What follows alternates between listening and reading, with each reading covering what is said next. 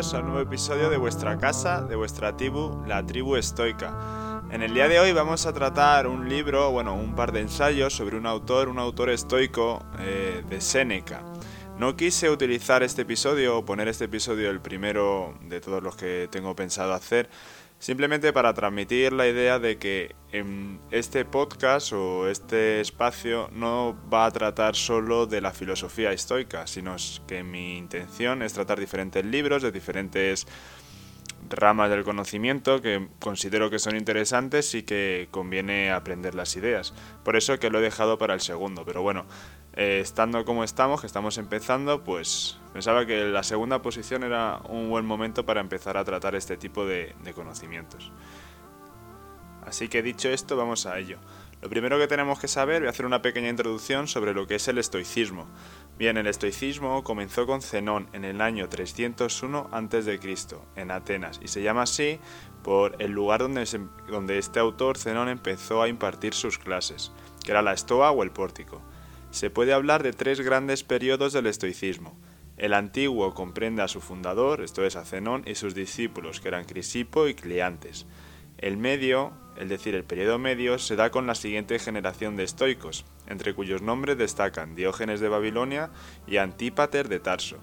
Estos y otros autores influyeron en conocidos personajes romanos como Catón el Viejo, Escipión el Africano o Catón el Joven. Por último, tenemos el periodo del estoicismo nuevo, donde se encuentran ya autores romanos, es decir, filósofos romanos, como era Séneca, Epicteto o Marco Aurelio, y, es de los que hablaremos en el episodio de hoy. Ya he dicho que el episodio de hoy tratará sobre escritos de Séneca. En la desaparición del estoicismo coincidió con la descomposición del imperio romano y el auge del cristianismo. Os podréis preguntar, bueno, ¿y por qué si hay tres periodos del estoicismo no empezamos por el primero? Bueno, pues es que debemos tener en cuenta que a pesar de, que los documentos fundadores, que serían los más importantes, serían los que más conocimiento se debería tener, ha llegado muy pocos escritos de los periodos antiguo y medio hasta nuestra, hasta nuestra historia reciente. Es decir, solo han llegado escritos fragmentados, pero no textos enteros con coherencia, principio, medio y final. Entonces el grueso de los libros estoicos se centrará en el periodo romano y nuevo. Habiendo dicho esto, ¿cuál es el objetivo que tienen escritores como Séneca al tratar la filosofía estoica? Bueno, lo que querían era dotar a los romanos y a los encargados de dirigir el imperio romano de una moral práctica y realista. Su ideal era la fortaleza, la independencia y la capacidad para elevarse por encima de la realidad cotidiana. Querían ser inmunes a la injuria y a los reverses de la fortuna. El destino de los sabios es la lucha y si son derribados derribados deben continuar el combate aunque sea de rodillas. El poder, el dinero y el éxito mundano solo sirven para apartar al sabio de su destino y de grandeza interior. Por lo tanto, como podemos ver, esta filosofía de lo que trata es de centrarse en el camino, en el camino que es la virtud, y de dejar a los lados todas aquellas distracciones que tengan que ver con lo que a priori podría buscar cualquier ser humano, como es el ansia de poder, de riqueza o de placer. Entonces los estoicos lo que decían es que no, todos esos aspectos de la vida no son más que distracciones y nosotros nos debemos de centrar en el camino recto, que es el camino que busca la virtud, que busca la fortaleza, la valentía y transitarlo. Conviene hacer hincapié en esta idea, es que la idea central de la ética de los estoicos es que el bien supremo consiste en el esfuerzo por alcanzar la virtud. Esto es, es en el camino, no en la meta. El fin es indiferente, lo que pasa es que el esfuerzo no se negocia. Dicho esto, lo que tendríamos que ver es si este autor, Séneca, del que hablaremos hoy, es consecuente con lo que predica. Bueno, Séneca decía de sí mismo que él no era un sabio, y que no hablaba de cómo vive, sino de cómo se debería vivir. Es el primero en admitir que tiene vicios. Séneca, un poquito de historia, nació en Córdoba y fue reconocido filósofo, orador, escritor y político. A pesar de todos los consejos que dará en sus escritos, y parte de ello lo veremos hoy aquí, no podemos evitar ver que en su vida privada vivió con riquezas, cercano al poder y siendo tutor y consejero del emperador Nerón. Este último, es decir, el emperador Nerón, después de algunos escándalos probablemente inventados, condenó a Séneca a la muerte, ante esa noticia, Séneca, como patricio que era, decidió suicidarse cortándose las venas en un baño de agua caliente, o al menos es lo que dice la cultura popular.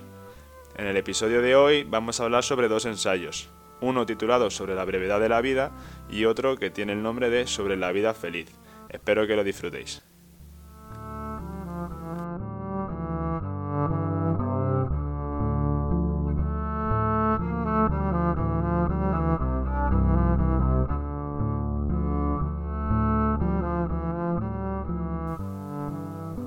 Si yo te preguntara si la vida es breve, ¿tú qué me contestarías?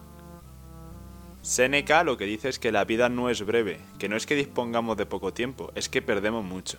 Podemos hacer las mayores empresas, pero cuando dedicamos nuestro tiempo al ocio o al lujo, o cuando no lo dedicamos a cumplir nuestro deber, sentimos que ha pasado la vida sin darnos cuenta. Por lo tanto, la vida es larga si sabemos emplearla. Si yo te preguntara, ¿me darías una habitación de tu casa? ¿O me darías unos gigas en el espacio de tu móvil? Si te pidiera una porción de algo de algún bien que tú valoras, ¿me lo darías? Y sin embargo, no dudas en dar la mayor parte del tiempo que tú posees, que es el mayor bien que tienes, a cualquiera que encuentres. Decía Seneca, vivir la vida como si fuera a durar para siempre. Y es que tiene toda la razón. Un ejercicio bastante sano, al menos desde mi punto de vista, es imaginar tu propia muerte, saber que estás aquí de prestado, que no vas a durar para siempre y por lo tanto que debes aprovechar lo mejor que puedas el tiempo que tengas, que ni siquiera sabes cuánto es. Pensar en tu propia muerte no debe asustarte. Estas, estas son las normas con las que todos jugamos. Ahora lo que toca es aprovechar bien tus cartas y jugar lo mejor que puedas. tienes que intentar dejar tiempo libre para ti y para intentar ser mejor persona y más virtuoso. Aprovecha tu tiempo libre para saber más y vivir mejor. De verdad, si no crees que este podcast te pueda servir para ello, deja de escucharlo y dedica tu precioso tiempo, que es el recurso más valioso que tienes, para en algo que te sea más útil. Decía también el autor, a vivir hay que estar aprendiendo toda la vida. Lo que quizás te sorprenderá más es que toda la vida hay que estar aprendiendo a morir. Otra de las frases que tiene. Aquel que dedica el tiempo a su propia utilidad, que ordena cada uno de sus días como si fuera una vida eterna, ni desea el mañana ni lo teme. Esto no tiene que ver con esa frase tan, tan usada de vive como si fuera el último día, sino que tú estructures tu tiempo, que sepas que cada día es una nueva oportunidad, que tienes una oportunidad de hacer algo nuevo, de hacer algo que tú quieres hacer, de trabajar en lo que más te convenga o de ordenarte según tus funciones, pero sabiendo que cualquier día esto se puede dar la vuelta y se te puede ir todo al garete. Entonces, aprovecha cada día como una oportunidad, estructúralo y usa tu tiempo de manera correcta. Tampoco te confundas y creas que porque una persona tenga arrugas o canas quiere decir que haya vivido mucho. No es su vida la que ha durado, sino su existencia. Vale, yo creo personalmente que hay cosas que solo se pueden saber después de haber vivido, ya sean años o experiencias, pero que el mero paso de los años no te garantiza aprender sobre la vida. Depende de ti aprovechar tu tiempo. Imagina que alguien sale de un puerto con una barcaza y pasa mucho tiempo a la deriva yendo de un sitio a otro sin ningún control y moviéndose en círculos.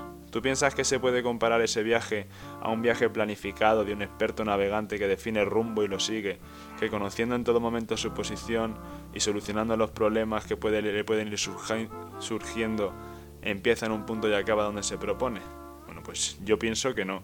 Yo pienso que no es lo mismo llevar las riendas de tu vida que que te las lleven. Por lo tanto, aunque pase tiempo para todos, no todo el tiempo vale lo mismo. Y tú tienes que ser el dueño de tu tiempo.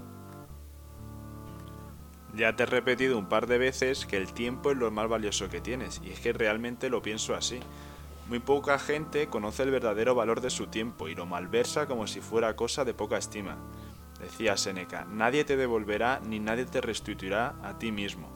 El tiempo seguirá la marcha empezada, sin desviar ni retener su carrera, sin alborotar ni recortar su velocidad, sino deslizándose silenciosamente ni la orden de un rey ni el favor de un pueblo le harán prolongar su curso. Correrá como lo hace desde el primer día, sin distraerse ni pararse. ¿Qué pasará? Tú estás ocupado mientras la vida se apresura, y entre tanto llegará la muerte, y a ella tendrás que someterte, quieras o no. Y es que esto es algo muy profundo y sobre lo que merece la pena reflexionar. El tiempo es un recurso, el más valioso que tenemos, como cualquier otro, y no lo consideramos como tal. Pensamos, cuando tomamos alguna decisión, qué pasará, cuánto nos costará, o otro tipo de de características que realmente son totalmente secundarias, cuando lo que tenemos que tener en cuenta es que tenemos un recurso limitado. Esto es lo importante, somos seres mortales, tenemos un recurso limitado del tiempo, que ni siquiera sabemos cuánto es, no sabemos cuándo acabarán nuestros días aquí. Y sin saber dónde está el final, pero teniendo la certeza de que habrá un final, lo que tenemos es que aprovechar o exprimir cada momento, cada minuto del que disponemos. Esto no quiere decir que nos dediquemos a vivir como si fuera el último día de placeres. Bueno, ya hablaré más adelante en la siguiente parte sobre la vida feliz, ahora sobre los placeres. Y, pero os adelanto que no tiene nada que ver con eso. Lo que tiene que ver es, como decía antes, con el ejemplo este del marino que se echa a la mar, es en coger las riendas de nuestra vida. Que esto, ojo, tampoco quiere decir que tengamos que tener todo exactamente planificado, sino que pongamos un rumbo teniendo relación con el podcast que hice el mes pasado sobre 12 reglas eh, para vivir de Jordan Peterson, que decía que tenemos que tener un rumbo, una brújula que nos dirija hacia donde queremos ir. Y ahí nos iremos encontrando problemas y nosotros, de nosotros depende solucionarlos, pero nuestro día a día lo aprovecharemos para ir acercándonos cada vez más a, a nuestro destino. Y eso es una forma de utilizar de forma correcta nuestro tiempo. Y hablando de los planes, todo el porvenir es incierto. Es decir, entonces no vivas de castillos en el aire. Está bien que tengas tus planes a futuro, pero no olvides lo que depende de ti y lo que depende de la diosa fortuna. Preocúpate de aquello que controlas y apuesta por ello. Exponte a situaciones que te puedan favorecer, pero no confíes en ellas. A la diosa fortuna se la representaba con una rueda, porque unas veces estás arriba y otras abajo. Recuerda que lo único que no es negociable es el esfuerzo, el resultado depende de factores que no están bajo tu control, pero el camino, el esfuerzo que tú pones en tu día a día, solo depende de ti. Con todo lo dicho, lo que decía Seneca, que solo el sabio es el que vive. Hay muchas personas que tienen existencia, pero pocas vida, y el sabio es el que vive, eh, porque el sabio es capaz de aprovechar cada tiempo de su vida según sus capacidades. Además, al ser sincero consigo mismo, Mira el pasado sin remordimiento y con cariño. No anhela el futuro, pero tampoco lo teme. Ve cada día como una nueva oportunidad. Y es que lo importante del conocimiento es esto, que lo apliques. O sea, tú tienes una oportunidad cada día para aplicar el conocimiento que vas adquiriendo, ya sea por vivencia, ya sea por lectura, por estudio, por lo que sea. Pero toda información nueva que te ayude para vivir mejor, lo que tienes que hacer es aplicarla. De nada sirve tener muchos conocimientos si no la aplicas a tu vida y no te ayuda para vivir mejor. La conclusión a todo esto es que tienes que guardarte tiempo para ti mismo.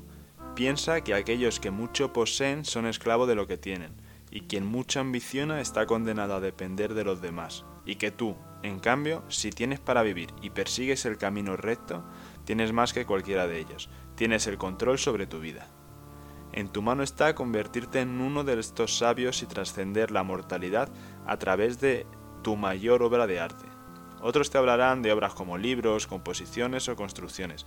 Tú tienes tu propia obra, trabajada día tras otro, sin descanso, afilando una y otra vez tus herramientas de trabajo, que no es otra cosa que tu cuerpo y tu mente, probando cada mañana formas de mejorar la obra, y con nuevos propósitos cada noche para el día que está por nacer. Año tras año es tu única obsesión. Orgulloso de ella, la miras con cariño porque sabes que el día de tu partida podrás sentirte orgulloso. Esta obra de arte de la que hablo no es otra cosa que tu vida, y el lienzo es el tiempo.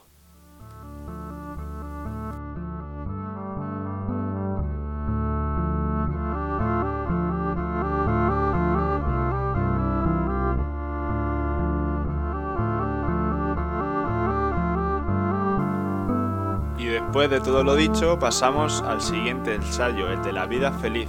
Hemos dicho que tenemos que intentar eh, alejarnos de todo aquello que no nos va a llegar a, nuestra, a nuestro camino recto, que debemos centrarnos en la virtud. Pero ¿qué es esto de la virtud? Primero hay que determinar qué es lo que deseamos y luego buscar el camino para llegar. Si escogemos el camino adecuado, nos damos cuenta cada día cómo vamos avanzando y acercándonos más al destino. El camino más trillado y más usado es el más engañoso. Nada debemos evitar más como el seguir cual rebaño, no el camino que escogemos, sino el que escogen todos. Como todos prefieren creer a juzgar, nunca se juzga la vida, sino que se crea a los otros y seguimos cometiendo los mismos errores. Esto viene a decir que cada uno, cada cual debe encontrar su propio camino en función de lo que él juzgue necesario, no de lo que otros le digan y establezcan unas creencias a las que nosotros nos ascribamos. No debe de ser así, cada cual debe buscar su propio camino. El camino más trillado no tiene por qué ser el mejor y Seneca dice que de hecho es el más engañoso. Por lo tanto, no tengas miedo a intentar buscar tu, tu propio camino, a intentar transitar lugares que poca gente o casi nadie lo haya hecho antes y sé valiente y sabiendo que una vez tú estableces tu rumbo, lo que tienes que poner es esfuerzo, que eso no se negocia y lo demás estará por llegar. Pero hemos dicho que para establecer la guía o la dirección hacia nuestro, en el que pondremos nuestro camino, tenemos que ver qué es lo que deseamos. Vale, te voy a hacer un, un spoiler. Lo que deseamos no es el placer. Un espíritu recto nunca tuerce su camino. He aquí por qué los antiguos aconsejaron seguir la vida mejor y no la más agradable. Repito, seguir la vida mejor, que no tiene por qué significar que sea la más agradable. De modo que el placer no sea la guía, sino el compañero de la recta y buena voluntad. Es decir, nosotros, nuestra guía, nuestro rumbo no lo va a establecer aquello que nos produzca un mayor bienestar, sino lo que sabemos que es justo y lo que debemos hacer, lo que es nuestro deber. Algunos son infelices no por falta de placeres, sino a causa de estos mismos. El hombre debe ser incorruptible e invencible para las cosas externas, atento solo a sí mismo, seguro de sus fuerzas, preparado a la próspera y a la adversa suerte, artífice de su propia vida y constante en sus propósitos. Vale. Sobre esto quiero decir que, efectivamente, y como llevo destacando a lo largo del episodio, lo importante es lo que nosotros podamos controlar. Esta es una enseñanza central en la filosofía estoica. Nosotros nos centramos en lo que podemos controlar, en nuestro progreso día a día en nuestro camino, en el esfuerzo que vamos poniendo cada día, no en los resultados. Si nos sonríe la fortuna, pues la abrazamos. Pero si nos, la fortuna nos niega o nos tuerce la espalda, nosotros seguimos actuando de la misma manera. Porque la fortuna no depende de nosotros, es algo externo. De nosotros corresponde la, la certeza de que tenemos que seguir en ese camino y el seguir haciéndolo todos los días, esa consistencia. Eso de eso depende de nosotros, no los resultados. Por lo tanto, nosotros nos vamos a centrar solo en lo que dependa de nosotros. Y todos los factores externos tanto que nos ayuden como que nos perjudiquen, no nos son importantes. El placer no es ni la recompensa ni la causa de la virtud, sino el complemento, un subproducto no buscado. ¿Qué busco en la virtud? A ella misma, ella es el premio. Tú te abrazas al placer, yo le pongo freno. Tú te gozas con él, yo lo aprovecho. Tú lo consideras un bien supremo, yo ni siquiera lo considero un bien. Tú lo haces todo a causa del placer, yo nada. Los goces del sabio son moderados, apacibles y casi apagados. No se les recibe con ninguna alegría y se les mezcla intercambia en la vida como se hace con las bromas y las cosas serias. Esto es otro texto que decía Séneca para intentar eh, oponer la actitud de una persona que se guía por el placer, que yo creo que hacía referencia a los epicúreos, que ya si se da el caso hablaremos de ellos en otro tema, con los estoicos, para los cuales el placer se acaba viniendo si lo que estamos haciendo nos acaba siendo beneficioso o placentero, no es porque lo busquemos así, sino que es un subproducto no buscado.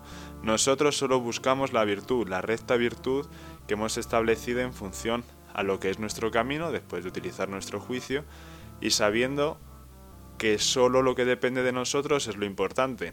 Cuando actuamos de esa manera de forma consistente, generalmente nos ocurrirán cosas buenas porque nos estaremos acercando más a nuestro destino. Pero esas cosas buenas, que pueden ser entre ellas el placer, no es lo que buscamos. Es decir, si no ocurren cosas buenas, si a pesar de haber establecido nuestro camino no nos están ocurriendo las cosas buenas que esperamos, no nos vamos a desalentar, porque la consistencia es esencial y repito, el esfuerzo no se negocia. Por lo tanto, seguiremos adelante, abrazando cuando vengan cosas buenas y siguiendo adelante cuando vengan cosas malas. Es feliz aquella vida que se aviene a la naturaleza.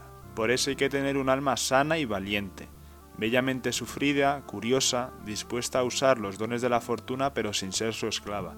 encontrar el placer en el desprecio de los placeres, que busca la virtud y que no se deja batir por los reveses del azar. El día que estés sujeto al placer, lo estarás también al dolor. El menosprecio de la fortuna nos proporciona libertad.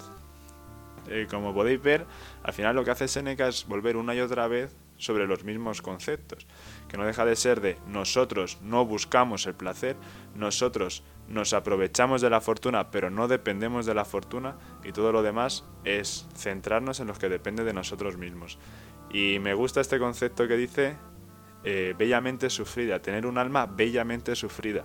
Es decir, el sufrimiento lo que va a servir es para ponernos a prueba, para eh, comprobar que tenemos esa fuerza interior que nos puede permitir seguir avanzando en este camino que hemos dicho que no vamos a elegir el más trillado sino el nuestro propio y saber que a pesar de todos los reveses que nos dé la fortuna o cosas que no podamos controlar, nosotros vamos a seguir con ese esfuerzo interior que no se negocia y que nos proporcionará un alma bellamente sufrida. Voy a pasar a continuación a leeros una frase y un párrafo que considero bastante importante y significativo. El primero, todo cuanto hay que sufrir en virtud de la ley universal, acéptese con magnanimidad. Tenemos adquirido el compromiso de soportar los males propios de nuestra condición de mortales y de no desconcertarnos ante aquello que no está en nuestra mano evitar. Lo, que estaba hablando de nuestra condición de mortales que nos va a llevar inevitablemente al sufrimiento es también algo que destaqué en el episodio anterior, en el de Jordan Peterson y 12 reglas para vivir, de que al final por nuestra propia naturaleza van a venir cosas malas, van a venir momentos en los que vengan las cosas mal dadas y nosotros vamos a tener que soportarlo. Y conocer o eh, aceptar que estos reveses de la fortuna, de lo que sea, lo que nos va a servir es para construirnos, para hacernos más fuertes, fortalecernos, para volvernos antifrágiles y para más adelante no pues, soportar mejor reveses más duros de la vida. A continuación paso a leer el segundo párrafo. La verdadera felicidad se encuentra, pues, en la virtud. ¿Qué te aconsejará la virtud? Que no consideres ni bueno ni malo lo que no sea obra ni de la virtud ni de la maldad. Por ejemplo, todo lo que provenga de la naturaleza o de la fortuna. Que seas además inconmovible ante el mal, como ante el bien, y, en cuanto sea posible, te asemejes a Dios. Esta idea es de nuevo otra que se destacaba en el episodio anterior, cuando decíamos que somos parecidos a dioses porque somos capaces de crear orden del caos. Entonces, esa concepción sagrada del ser humano es algo muy importante que se repite en diferentes filosofías y que debemos tener presente en nuestro día a día. Somos dioses en miniatura. ¿Qué te promete esta empresa? La empresa de seguir el camino recto, de seguir la virtud y del no desfallecer cuando vengan maldadas te promete cosas grandes iguales a las divinas. No serás obligado a nada, nada te faltará. Serás libre, seguro, invulnerable. Nada intentarás en balde, ni nada te será imposible, pues todo sucederá a tenor de tus pensamientos. Nada te será contrario, ni se opondrá a tus deseos ni opiniones. La verdad que dicho así suena bastante apetecible, ¿verdad? Pero no es no es que tengamos la fórmula mágica que nos va a permitir ser los seres más felices de la Tierra, sino simplemente nos va a ocurrir lo mismo que a los demás, solo que nuestra actitud va a ser diferente. Cuando vengan eh, aspectos negativos, cuando nos sobrevenga el caos, nosotros vamos a saber reaccionar porque estamos preparados. Nos hemos hecho conscientes de la idea de nuestra propia muerte y todo lo que sea menos que eso, que son todos los males que nos pueden acechar, al final están dentro de lo que esperamos, de lo que puede ocurrir. Y cuando tenemos nuestro alma, nuestro eh, estado interior preparado para todos estos males, nada nos puede ser contrario. Y después, cuando nosotros tenemos un objetivo y sabemos, tenemos la capacidad de intentar solucionar o de solucionar los problemas que se nos vayan dando mientras nos acercamos a ese objetivo, recordemos o retomemos la idea de aquel marino que se echa a la mar, que sabe dónde tiene que llegar y que tiene los conocimientos y el interés o el esfuerzo necesario para poner soluciones cuando venga una tormenta, cuando venga alguna rotura de alguna vela o cualquier situación adversa que sea un obstáculo para llegar a ese objetivo, cuando venga eso nosotros sabemos que tenemos la capacidad, que tenemos la consistencia, que tenemos el esfuerzo necesario para salir de ahí e incluso salir de allí más fuertes. Entonces, sabiendo que cualquier cosa mala no nos va a sorprender, sabiendo que tenemos la confianza de que vamos a poder soportar, superar todas esas adversidades, pues somos dueños de nuestra vida. Ahora sí que somos dueños de nuestra vida, somos dueños de nuestro tiempo y como tal podemos considerarnos sabios. Y aunque no haya hablado de las riquezas, Seneca también tiene una opinión con las mismas. ¿De qué cosa exterior carecerá quien reunió en sí todos sus bienes? Si las riquezas me abandonan, no se llevarán más de lo que son ellas mismas. Si se alejan de ti y te quedas aturdido como que te falta algo de tu ser, significa que perteneces a tus riquezas, mientras que las mías me pertenecen a mí. Los reveses de la fortuna son oportunidades para poner a prueba nuestro espíritu luchador en el camino de la virtud. Y esto lo que viene a decir es, ¿qué diferencia hay entre que yo posea algo o que ese algo me posea a mí? Bueno, y cuando se me es arrebatado, cuando pierdo ese algo, yo permanezco impasible. Mientras que, si al arrebatárseme ese algo, por las razones que sean, yo pierdo, yo me siento que hay algo de mí que se me ha ido, entonces es que ese algo, esa riqueza me, me poseía a mí y no yo a ella. Evidentemente el estoico es aquel que posee riquezas, pero no es poseído por ellas. Y eso se traduce en que si nos falla, si las perdemos, seguimos impasibles. Bien, y para terminar, aunque no es algo que haga normalmente, voy a leer un párrafo bastante largo directamente como lo escribió Seneca, sin comentarlo, porque creo que es muy representativo de todo lo que hemos estado diciendo, creo que tiene una fuerza el propio escrito de Seneca que yo no puedo aportar nada, ni mucho menos mejorar, y os aviso para intentar que no se haga pesado, pero de verdad, esto aunque se pueda parecer a una oración en una iglesia, tiene una fuerza este, este párrafo brutal. Por lo tanto, la resolución o la conclusión o incluso la oración de los estoicos es la siguiente. Yo contemplaré la muerte con la misma cara con la que oiría hablar de ella. Me someteré a todos los trabajos, por grandes que sean, sosteniendo mi alma y mi cuerpo. Despreciaré por igual las riquezas presentes y ausentes, sin entristecerme si se pierden en manos de otro y sin exaltarme viéndolas brillar en mi alrededor. No seré sensible ni a la llegada ni a la retirada de la fortuna. Viviré como quien sabe que nació para los demás, y por ello daré gracias a la naturaleza, puesto que de mejor modo no habría podido disponer mi vida. Yo solo fui dado a todos, y todos a mí solo. Ni guardaré como un avaro cuanto posea, ni lo derrocharé Nada creeré poseer mejor que lo que haya dado buenamente. Nunca me parecerá mucho lo que se dé a un hombre digno. Nada haré por la opinión, todo por mi conciencia.